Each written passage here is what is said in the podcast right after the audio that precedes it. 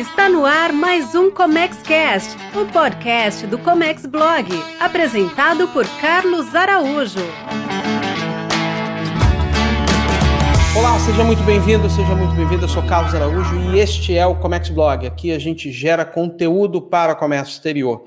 Se você está chegando no canal aqui pela primeira vez, nunca me viu, caiu aqui de paraquedas, eu já te faço dois convites. O primeiro deles é que você assine o canal porque a gente tem conteúdo novo toda semana. E o segundo dele é que se você conhecer alguém que possa se interessar por comércio exterior, compartilhe com eles. A nossa convidada hoje é Débora Gomes. Débora é farmacêutica e especialista em regulação junto à Anvisa. Já gravamos outros conteúdos aqui para falar sobre as inúmeras mudanças nos últimos 100 dias, 120 dias aproximadamente, que aconteceram na Anvisa. E hoje a gente vai falar especificamente de uma, é, não só uma RDC, mas o impacto dela em tudo que a gente está vendo agora. Tudo bem, Débora?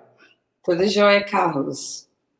Bom, Débora, a RDC 379 fez uma bagunça na cabeça de todo mundo. Mudanças significativas sobre a regularização de produtos importados para o combate ao COVID. Ao COVID. Qual o ponto principal dessa alteração? Por que ela deixou tanta gente maluca? Sim, ela veio alterando a 356, né? E ela vem deixando claro alguns pontos que não ficaram claros na 356. Inclusive a possibilidade de não registrar o teste rápido e os ventiladores. Dentre os outros produtos que já estavam claros na 356, e posteriormente a gente vai falar sobre isso, mas o ponto básico que, que chamou bastante a atenção da 379 é essa questão da como que seria feito essa regulação se não tem de fato a necessidade do registro desses produtos relacionados ao Covid-19. Os produtos não deixaram de ser registrados momentaneamente, que não se precisa a partir de alguns critérios, né? Sim, e, a, e é importante ressaltar que o, os registros continuam normalmente, né? É, e a indicação para os órgãos, os hospitais, é que compre os produtos registrados, né? Porque essa, essa tratativa da 379 foi com, com, o intuito de não faltar o produto no mercado. Então, o, em primeiro lugar, sempre o produto registrado, e na causa da falta daquele produto, que seria utilizado esses produtos não registrados. E que a gente vai falar posteriormente da tratativa deles, que também não é de qualquer maneira que esses produtos chegam no Brasil. Pois é, sobre o teste, a grande confusão é precisa ou não precisa? E aí eu passo para você a bola. Precisa ou não precisa de registro? Então, o teste rápido, ele continua sendo registrado. A única mudança foi que, para o registro do teste rápido, é necessário a certificação de boas práticas internacional, que a princípio nós até conseguimos alguns registros sem o pagamento, que é foi bem no iníciozinho da pandemia. Inclusive, foi o primeiro vídeo que nós fizemos que a gente falou daquele pagamento de 75 mil. Agora, não mais, está tendo que ser pago esse, esse GRU da Anvisa para esse registro. E a única diferença é que o fiscal não vai na unidade fabril, né? Que antes era um processo bem mais humoroso. Agora, não. É, de fato, tem que ser feita a certificação de boas práticas, tem que ser pago a taxa, é realizado esse registro e esse produto é comercializado. Com a 379, houve a possibilidade de não registrar o teste rápido para países que pertencem ao IMDRF. Essa é uma condição para que esse produto venha para o Brasil. E, e, e, tem outras condições em cima dessa condição, que eu acredito que a gente vai falar um pouco mais para frente também. Pois é, tem que ficar uma coisa clara aqui para quem está nos vendo e ouvindo. Você tem a oportunidade de fazer ou não fazer. A taxa de 75 mil reais você vai pagar, mas se o período. Oi? Se for registrado. É, não, assim, se você for se você é registrado, você vai pagar a taxa de 75 mil reais. É, mas se você decidir importar, se for um país lá do IMRDF, você decidir importar, você ainda tem algumas condições além da declaração de boas práticas. A Anvisa Sim. exige de todo importador uma é, declaração se comprometendo com isso. Isso é uma coisa que é, quem já comercializa produtos da área médica, isso é tranquilo. Mas isso foi um período que muita gente que não tinha nada a ver com o setor entrou e agora está tá aprendendo meio que na marra que essas obrigações pós-importação não acabaram, né? É, que na verdade é o seguinte, a grande dúvida era o que era o IMDRF. Então, tem os países que pertencem ao IMDRF, né? E tem as certificações que cada país tem que é aceito pelo IMDRF. E que aí a gente pode falar é, mais para frente também. Por exemplo, a China tem as certificações que é aceita pela China para que esse produto não seja registrado aqui no Brasil. Os Estados Unidos têm a certificação que é aceita pelo IMDRF para esse produto não ser registrado. Fora que o importador tem que garantir todo, toda a rastreabilidade desse produto, tem que garantir os testes realizados nesse produto, porque não é porque ele passou, ele foi importado, que nenhuma coisa vai ser exigida desse produto. Além disso, esses que não são registrados, né, a gente falando de teste né, do Covid, é, é, foi exigido a, a amostragem né, desses produtos que não foram registrados pelo INCQS, onde é exigido uma amostragem de cada lote para ser analisado, que, a, que tem um prazo de cinco dias úteis para poder encaminhar essa amostragem pelo INC, no INCQS, que fica na Fiocruz, e para saber se de fato esse produto vai ter um, um, uma significância né, nos resultados dele. Pois é, é, eu estou na ponta, e eu, essa é uma preocupação que quem está na ponta é, fazer é, desembaraçou, o problema não aconteceu, assim, o, o problema não terminou. Você Sim. tem que pegar aquilo, você tem até cinco dias úteis e a Anvisa fica olhando lá, desembaraçou, você tem que comprovar que mandou lá a quantidade exigida para a Fiocruz e aquele resultado após após esse resultado é que você sabe se você vai poder comercializar ou não. Agora, uh, o importador, ninguém vai pegar, vai obrigar o importador a, a, pegar esse produto e levar até lá, mas ele tem responsabilidade de mandar isso para o teste. Inclusive, é a declaração que ele assina e coloca lá na Anvisa, se comprometendo a uma série de coisas, dentre elas, é, dentre elas é, é o envio dessa amostragem. Então, tem, quem não fez isso está com um problema enorme. Sim, tem que ser feito. O prazo é de até cinco dias após o desembaraço. Que não é porque foi que, que houve o desembaraço que ele está livre das responsabilidades. Pois é, outra coisa que gerou confusão, gera até hoje, são os termômetros. Precisa de registro de AF ou não? Sim, normalmente, né, é, com exceção da questão extraordinária da pandemia, eles precisam de registro perante a Anvisa. Para registrar o importador, ele precisa ter AF, né? E, entretanto, a condição de, de, de, uma quantidade significativa de termômetros, né, com a finalidade de triagem, quando esse termômetro é, para usado, é usado para essa finalidade, esse termômetro não é classificado como produto para a saúde pela Anvisa. Não sendo classificado como produto para a saúde, ele está isento de AF, isento de qualquer documentação relacionada à Anvisa e vigilância sanitária. Então, mas, isso não... não... é, mas isso não é a pandemia, é a situação de ser ou não de é triagem.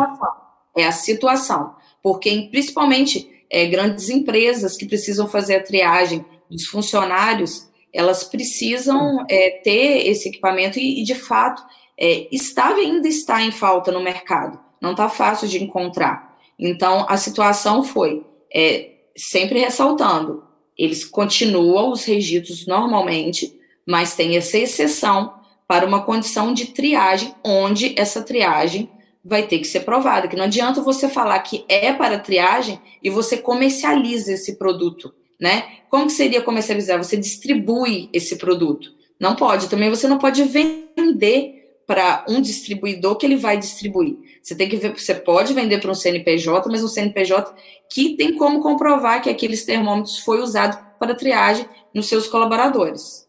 É, então, assim, precisa de AF e precisa de registro. Ponto. Sim, ponto. Isso a RDC 379 nem mexeu. Precisa Não. de registro, precisa de é, é, AF, autorização de funcionamento, para importação. Para importador ou para distribuidor, porque é uma outra confusão. Ah, eu tenho AF de operação por conta e ordem. Posso? Não. Não, você não vai poder distribuir aquilo nem importar. Vai ter que importar por alguém que tem a AF de importação e distribuição. Ok. Esse, esse ponto tá, tá, tá, tá bem nítido. Aí vamos passar então para triagem. Ah, qual é o conceito de triagem? Não, a triagem, você não vai utilizar isso em um paciente de hospital, você vai, não vai utilizar isso numa drogaria para aferir a temperatura de um, de um paciente que está é, passando mal, né? Você simplesmente vai usar, por exemplo, numa portaria de uma empresa onde todas as pessoas que vão entrar lá precisam ser aferida a temperatura para se ele tiver febril, ele vai estar impedido a entrada dele na empresa. Isso é uma triagem. Então, para essa finalidade, se você tiver, se, se o importador tiver como provar isso, não precisa de nada da Anvisa. Ele vai importar isso normalmente, sem a documentação da Anvisa. Pois é, ele vai embarcar, não vai ter licença de importação, vai fazer o desembaraço, ele vai levar para o escritório dele e ninguém vai pedir nada, ninguém vai perguntar nada. Não, ele não é considerado um produto para a saúde. Como é que ele vai comprovar? Deixa, me diga se eu estou errado. Há pouco tempo eu estive no Porto, fiz lá um cadastro e, e no fim o segurança colocou esse, esse termômetro na minha testa para ferir a minha temperatura. Mostrou 36,5, ok, está liberado. Este processo ali no Porto é triagem. Ele faz Sim. isso com todos os funcionários e todos uhum. os, os operadores que entram e saem. Se eu vendo para um distribuidor e ele vende para o porto, já sai dessa condição de triagem.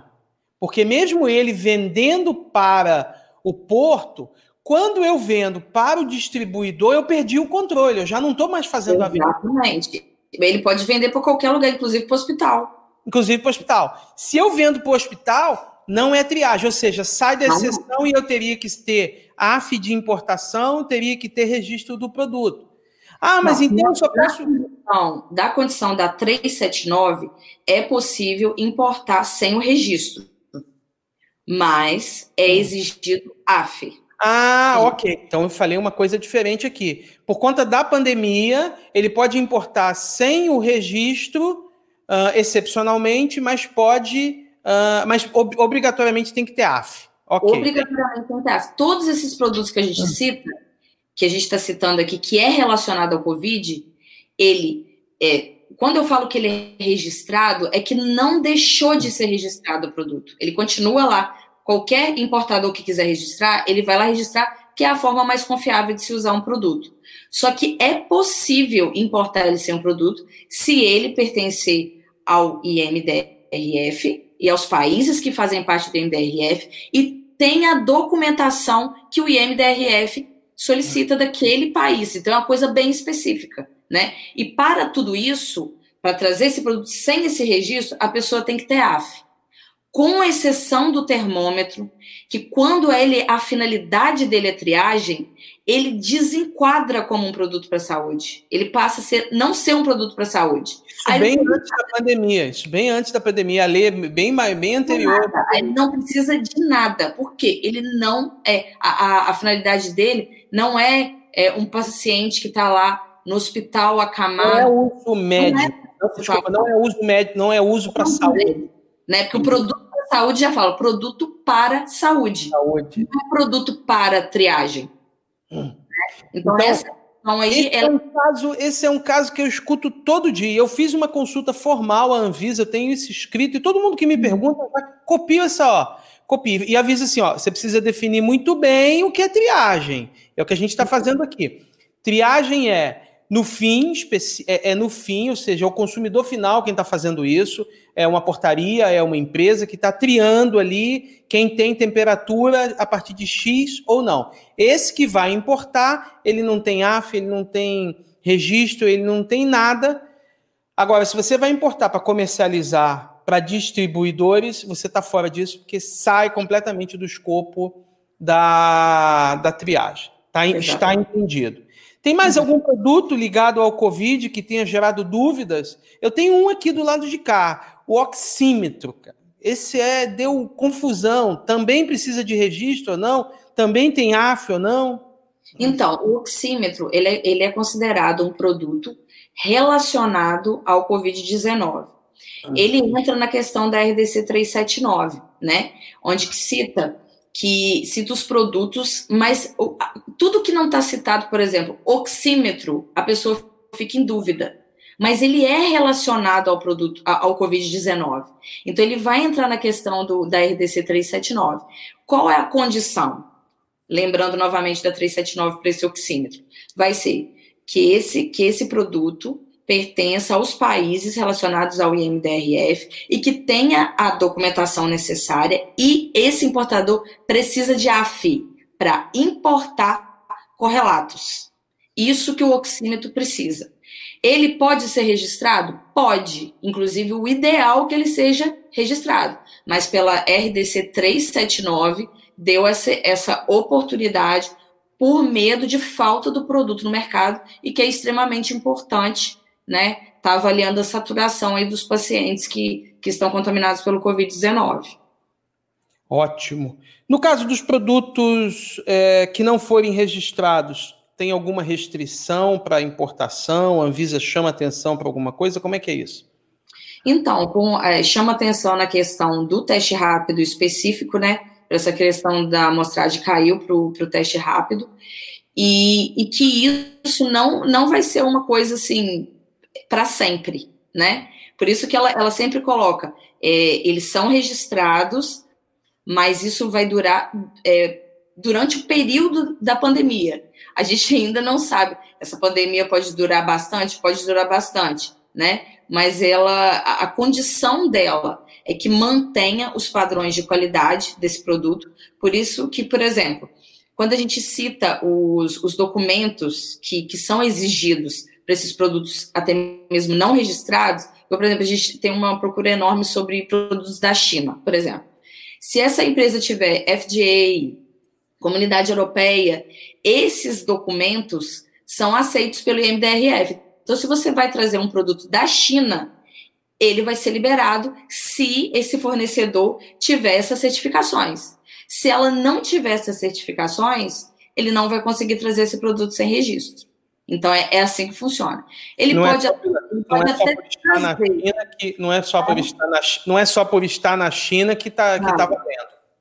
Não, que inclusive assim a gente tem uma listagem de documento de cada país. A gente tem a listagem dos países que fazem parte do MDRF e tem a listagem de documentos aceitos de cada país. Como, por exemplo, os Estados Unidos. O que é aceito é o FDA dos Estados Unidos. Então, aquele produto só vai poder entrar aqui no Brasil se esse, esse fabricante dos Estados Unidos tiver a, o documento da FDA. Então, essa é a condição para esse produto não registrado. Então, não é simplesmente trazer, ele tem que ter essa documentação. O que eu estou vendo é que quem é do ramo, quem já trabalhava no ramo de produtos hospital, produtos para a saúde de uma forma geral, se valeu de uma importação ou outra sem registro, mas se isso é um negócio que vai perdurar, está fazendo o registro, está cuidando dessa documentação, porque ele sabe que o problema dele não termina depois do. não, não para no desembaraço. É para sempre. E isso, em uma hora, se der errado, ele vai ser chamado a cumprir as obrigações dele.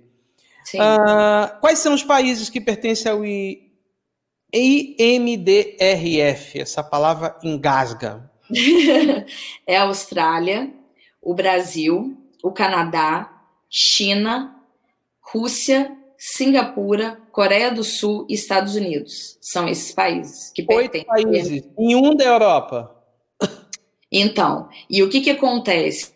Na verdade, foi um fórum, né, que foi criado, isso é um fórum, que, que, que autorizou somente esses países porque eles é, regularizaram entre si quais que eram as documentações, igual, por exemplo, a, o, o Brasil. Um, se o Brasil quiser exportar para os Estados Unidos, é, ele tem que ter Anvisa, ele só é acreditado se ele tiver Anvisa. Os Estados Unidos. Ah, eu tô com um fornecedor lá nos Estados Unidos. O importador vira para mim, ah, Débora, eu tô querendo trazer um produto, só que o meu fornecedor dos Estados Unidos, eu, eu quero trazer esse produto, mas eu não quero registrar. O que, que eu preciso? Se, eu, se ele não quer registrar esse produto, e ele, ele, ele, ele é relacionado ao Covid-19, primeiramente ele tem que ter FDA. Se ele não tiver FDA, não, nada feito. Se ele. Ah, é da China. O que mais tem é a China. Ele tem que ter FDA. Eu, eu vou listar aqui os todos da China na minha colinha. FDA, União Europeia, International Market e só Industry Internship, que, é, que tem uma sigla SMES. Esses são os documentos aceitos pela China. Então, cada um tem uma listagem de documentos que vai ser aceito pelo Brasil. Mesmo assim, a gente tem visto até falsificação desse tipo de documentação.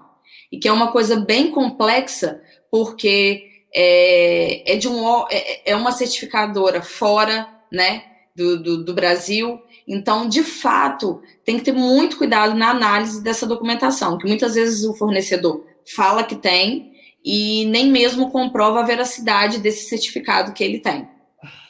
Cada vez menos hoje, porque a gente está quase no fim da pandemia. Eu lembro do começo da pandemia, um inferno. A quantidade de documentos que batia na minha mesa, isso está autorizado lá, eu posso embarcar? Ele queria que eu dissesse, Pode embarcar? Eu falei, cara, você pode, a carga é sua, faz o que você quiser. Não, mas você garante? Eu não garanto nada, rapaz. Eu não conheço isso, não sei como funciona. Por isso é que eu... tem que ser registrado. Não, mas eu não tenho pressa. Ah, então se você não tem, se você tem pressa e não tem tempo, aí eu não consigo dizer. São duas coisas antagônicas: pressa, qualidade na informação. Não dá para fazer as duas coisas ao mesmo tempo é, é, para ambos os lados. Cara, Débora, e os produtos que forem registrados podem ser utilizados por terceiros, por uma outra empresa? Como é que isso funciona?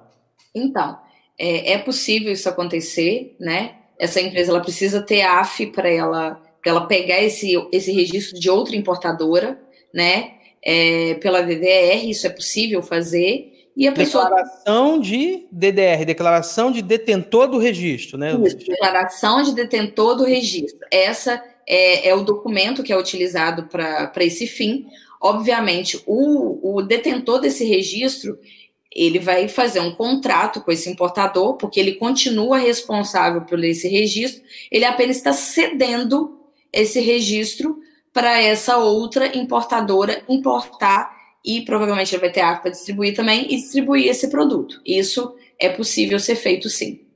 Então, eu registrei um teste do Covid e alguém que quer o meu teste registrado, porque no mercado não aceitam deles, querem o meu com registro, eu cedo isso para um terceiro via uma sessão de registro.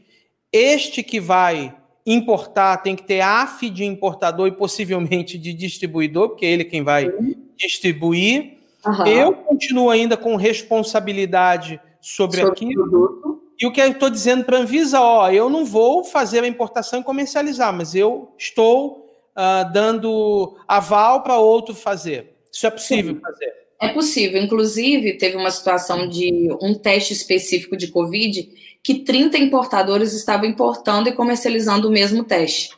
Que foi um teste aceito, né, bem aceito, foi um teste devidamente registrado, como deve ser feito. A, a margem de erro dele insignificante. É claro que tem fatores externos que influenciam, como a gente já falou em outras, em outras entrevistas aqui, fatores externos como o período de, de infecção da pessoa, né? Porque como ele é baseado em anticorpos, pode sim dar um falso negativo, não por culpa do teste, mas sim porque a finalidade dele é a detecção do anticorpo e a pessoa pode estar com nível muito baixo de anticorpo para ser detectado. Mas já teve situações em que várias, que às vezes a pessoa fala assim, ah, mas se eu ceder, eu vou poder continuar. 30 empresas importando. Tinha 30. um registrado e cedendo para as outras 29. Cedendo para as outras, mas todas essas 30 empresas tinham contratos com essa detentora desse registro.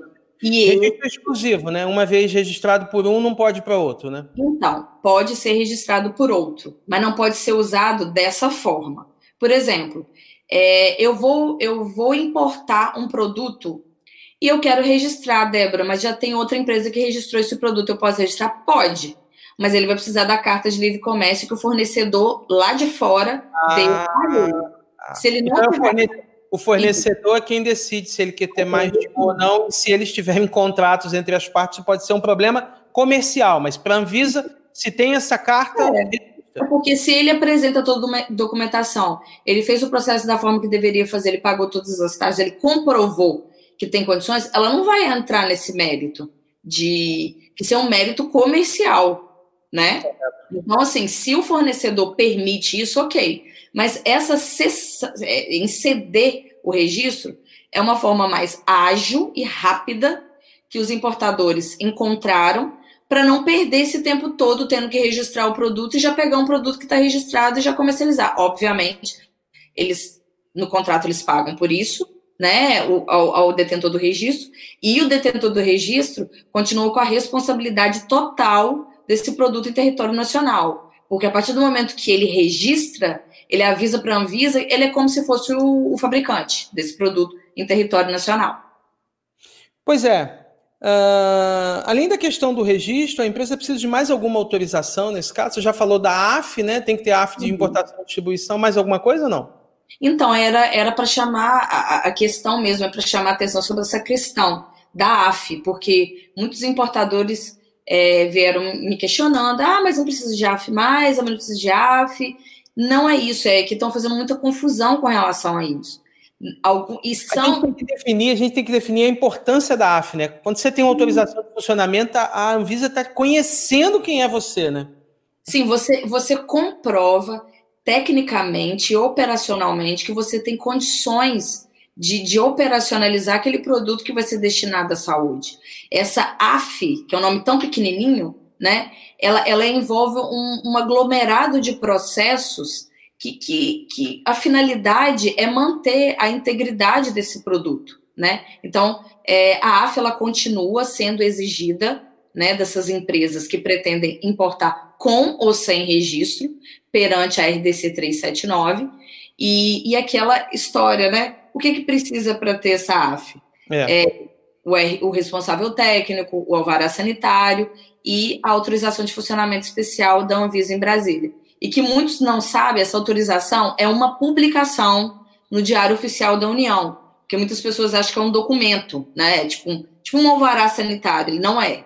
Ele é uma publicação que sai no Diário Oficial da União, que muitas pessoas me pedem o serviço, eu mando a publicação, ela me pergunta assim, mas quando que vai sair minha AF? A sua AF é a publicação. Até tá, tá pública, inclusive no site da Anvisa, com o número você vê lá, né? Sim, exatamente. Pois é. E a lei 14.006? O governo federal foi lá e disse: agora eu vou fazer esse negócio funcionar, com relação necessidade ou não é, para a AF, para importação para a saúde. E a Anvisa disse o que para essa lei? Então, essa questão é, do governo federal, ele então, tem. Precisamos contextualizar. A 14006 botou um prazo para a coisa acontecer, né? Sim. Ela, na verdade, é, definiu que toda a documentação relacionada aos produtos do Covid-19 não teria mais obrigatoriedade de autorizações de funcionamento e nenhum outro controle perante a Anvisa né? E deu um prazo de da data da publicação dela, deu um prazo de 72 horas para a Anvisa se manifestar. A Anvisa até a atual data não se manifestou e nós ficamos, nós da área regulatória ficamos um pouco preocupados, né? Porque os questionamentos vieram eu fiz uma consulta técnica, igualmente essa que você fez do, do termômetro, qualquer um pode fazer uma consulta técnica. Tá lá né? no site, né? Tá lá no site. E eles respondem, tá? Respondem. respondem, respondem rápido e são é, é, é, é, catedráticos. Te mostram uma coisa bem detalhada, porque fica parecendo assim, ah, ninguém responde. Respondem sim. Sim, às vezes, é, quando não há um entendimento da resposta, você pode abrir um protocolo é, em cima do outro protocolo, que dependendo da forma que você pergunta, realmente o fiscal não vai entender, a área técnica não vai entender. E é, e é interessante que é, é, esse, esse questionamento que você abre, ele gera um protocolo, né, uma forma de documentar esse questionamento, caso você tenha problemas futuros com a fiscalização. né? Então, a resposta da Anvisa perante que, que a esse questionamento da 14.006 foi que mantém o definido na RDC 379. E na RDC, eu vou ler exatamente o que a RDC 379 fala sobre a AF, que é no parágrafo 2 que ela fala: a empresa importadora deve possuir autorização de funcionamento pela Anvisa para atividade de importar correlatos. É isso que ela fala. Então, a resposta da Anvisa perante a isso, ela, ela simplesmente é, ignorou essa, essa condição de não ter nenhuma regulamentação, né? E, e ela manteve a RDC 379 até a atual data.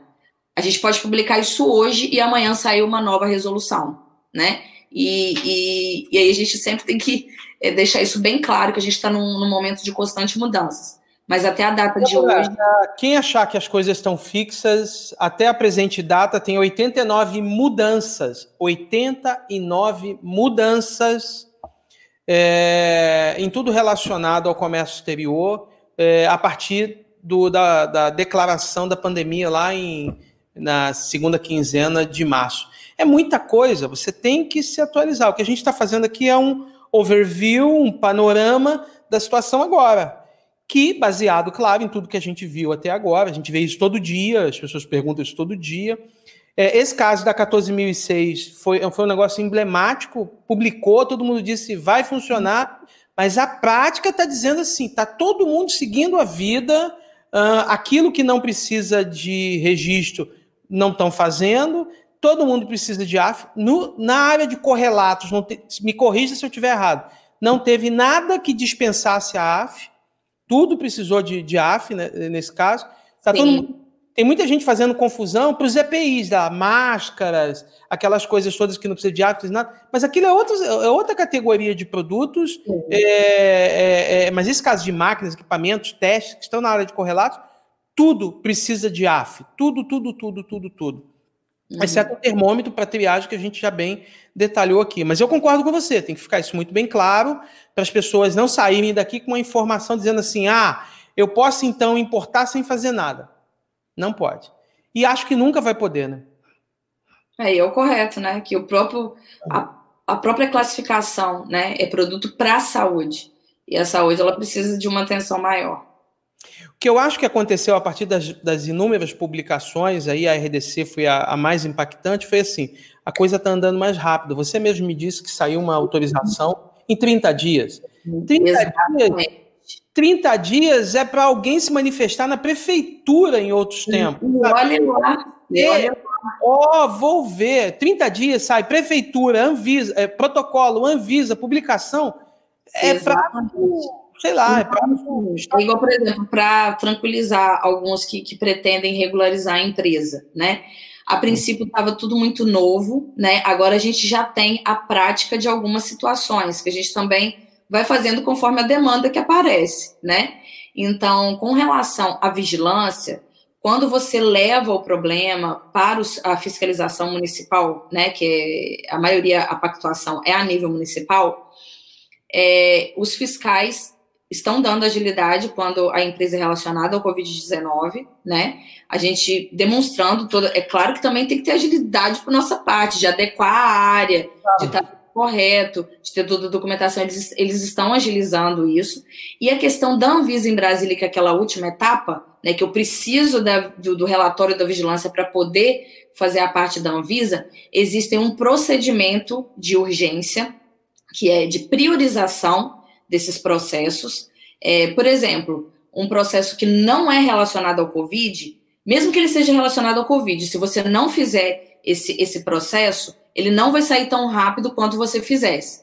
Então, a princípio, quando eles implementaram essa questão de prioridade de processo em Brasília, você fazia o procedimento de urgência, em até 48 horas, ou às vezes atrasava um pouquinho por conta da demanda, três ou quatro dias, eles te enviavam um ofício falando que essa autorização sua tinha sido deferida e que você não precisava esperar a publicação no Diário Oficial. Com aquele ofício ali, você já poderia fazer tudo, você já poderia importar, por exemplo, os produtos para saúde.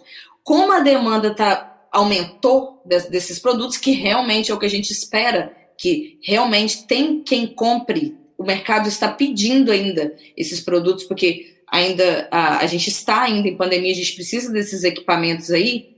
É, a Anvisa aumentou o número de publicações. Os últimos processos que eu fiz, que eu entrei nessa questão de priorização de AF, eu enviei, fiz a priorização da AF e a Anvisa falou até dia tal, é, tipo, é, daqui três dias. Ela deu um prazo, coisa que ela não dava antes. Ela botou um prazo. É, ela, não, não, ela tinha o prazo de 75 dias úteis para analisar o seu processo. Então, assim, eu, eu faço o pedido de priorização, depois eu faço o pedido normal da AFGOL, inclusive agora tem um sistema novo para peticionamento de AF no portal da Anvisa, que não é só mais da forma manual, né? Que exige tudo igual, a parte técnica, mas isso está agilizando a análise. Porque tem gente que está falando assim, não, tá fácil, tá isso. Não, tá do mesmo jeito, a nível técnico. Mas para a rapidez e agilidade da análise está mais rápido, porque eles estão se mobilizando para isso, né? E aí agora ela já avisa daqui três dias, daqui até dia tal, isso daqui vai estar publicado. E estão cumprindo. Então, assim, saiu o relatório você já tiver com todo o dossiê, o processo montado, é questão de dias para você estar tá com a AF. Quando é relacionado ao produto para saúde e o profissional faz o procedimento de prioridade. Tem uma lista de etapas e documentos que não foi suprimida, tem que ser feita e é, é de caráter técnico. É, é a mesma o mesmo critério, o mesmo tudo. O que melhorou nessa condição da AF é análise a análise está mais acessível, mesmo com. com Não, e agora também, agora também a, a, a, o peticionamento está eletrônico, né? Porque antes a, porcaria toda ia pelos correios. Você perdia o tempo do correio, né? correio. né? O que mudou foi que você, em vez de você enviar pelo correio, que aí, por exemplo, eu é, juntava minha documentação aqui, mandava para o correio. Aí eu ainda tinha que ser a R, esperando a R voltar para mim. Até aquilo chegar na análise documental. Agora não, isso é em tempo real. O que eu perdia, vamos supor, uma semana, eu ganho uma semana só com correio, que eu não tenho mais. E olha então, lá. Pode então, ser... não, não, e assim, às vezes a pessoa fala assim: ah, mas está mais fácil. Mais fácil que você não tem que pegar o seu carro e ir lá no correio postar. Mas a parte que é realmente difícil, que é a parte técnica, ela continua a mesma. Não. mais fácil é a análise. Continua do jeito. Débora, muito obrigado. Chegamos ao fim aqui desse nosso bate-papo. Acho que não tem mais dúvidas daqui para trás. Eu agradeço, eu agradeço também. Pode aparecer coisas novas. Se aparecer, a gente volta aqui para conversar. Obrigado pela gentileza de conversar com a gente, tá? Obrigada. Você que ficou aqui até agora, tem dúvida? Aqui embaixo está aparecendo nosso contato. Escreve para a gente que Débora ou eu vamos responder a quase todas as suas dúvidas. Diria todas, porque aqui nenhuma dúvida, nenhuma dúvida fica sem resposta. Escreve, coloca lá o que você tem, que a gente vai atrás para te ajudar. Se você ainda não é inscrito no canal, fica aqui o nosso convite para se inscrever, porque toda semana tem conteúdo como esse. Na verdade, eu não posso chamar esse conteúdo, não, tem que chamar isso de aula, porque eu pego um profissional de mercado, alguém que faz as coisas lá no dia a dia e que traz aqui para a gente para te mostrar como tudo isso acontece. E se você estiver ouvindo pelo podcast, assina esse podcast, porque toda semana tem conteúdo novo. No mais, um forte abraço e até o próximo conteúdo. Até mais. Até mais. Você ouviu o ComexCast, o podcast do Comex Blog, com Carlos Araújo. Oferecimento comexblog.com.br.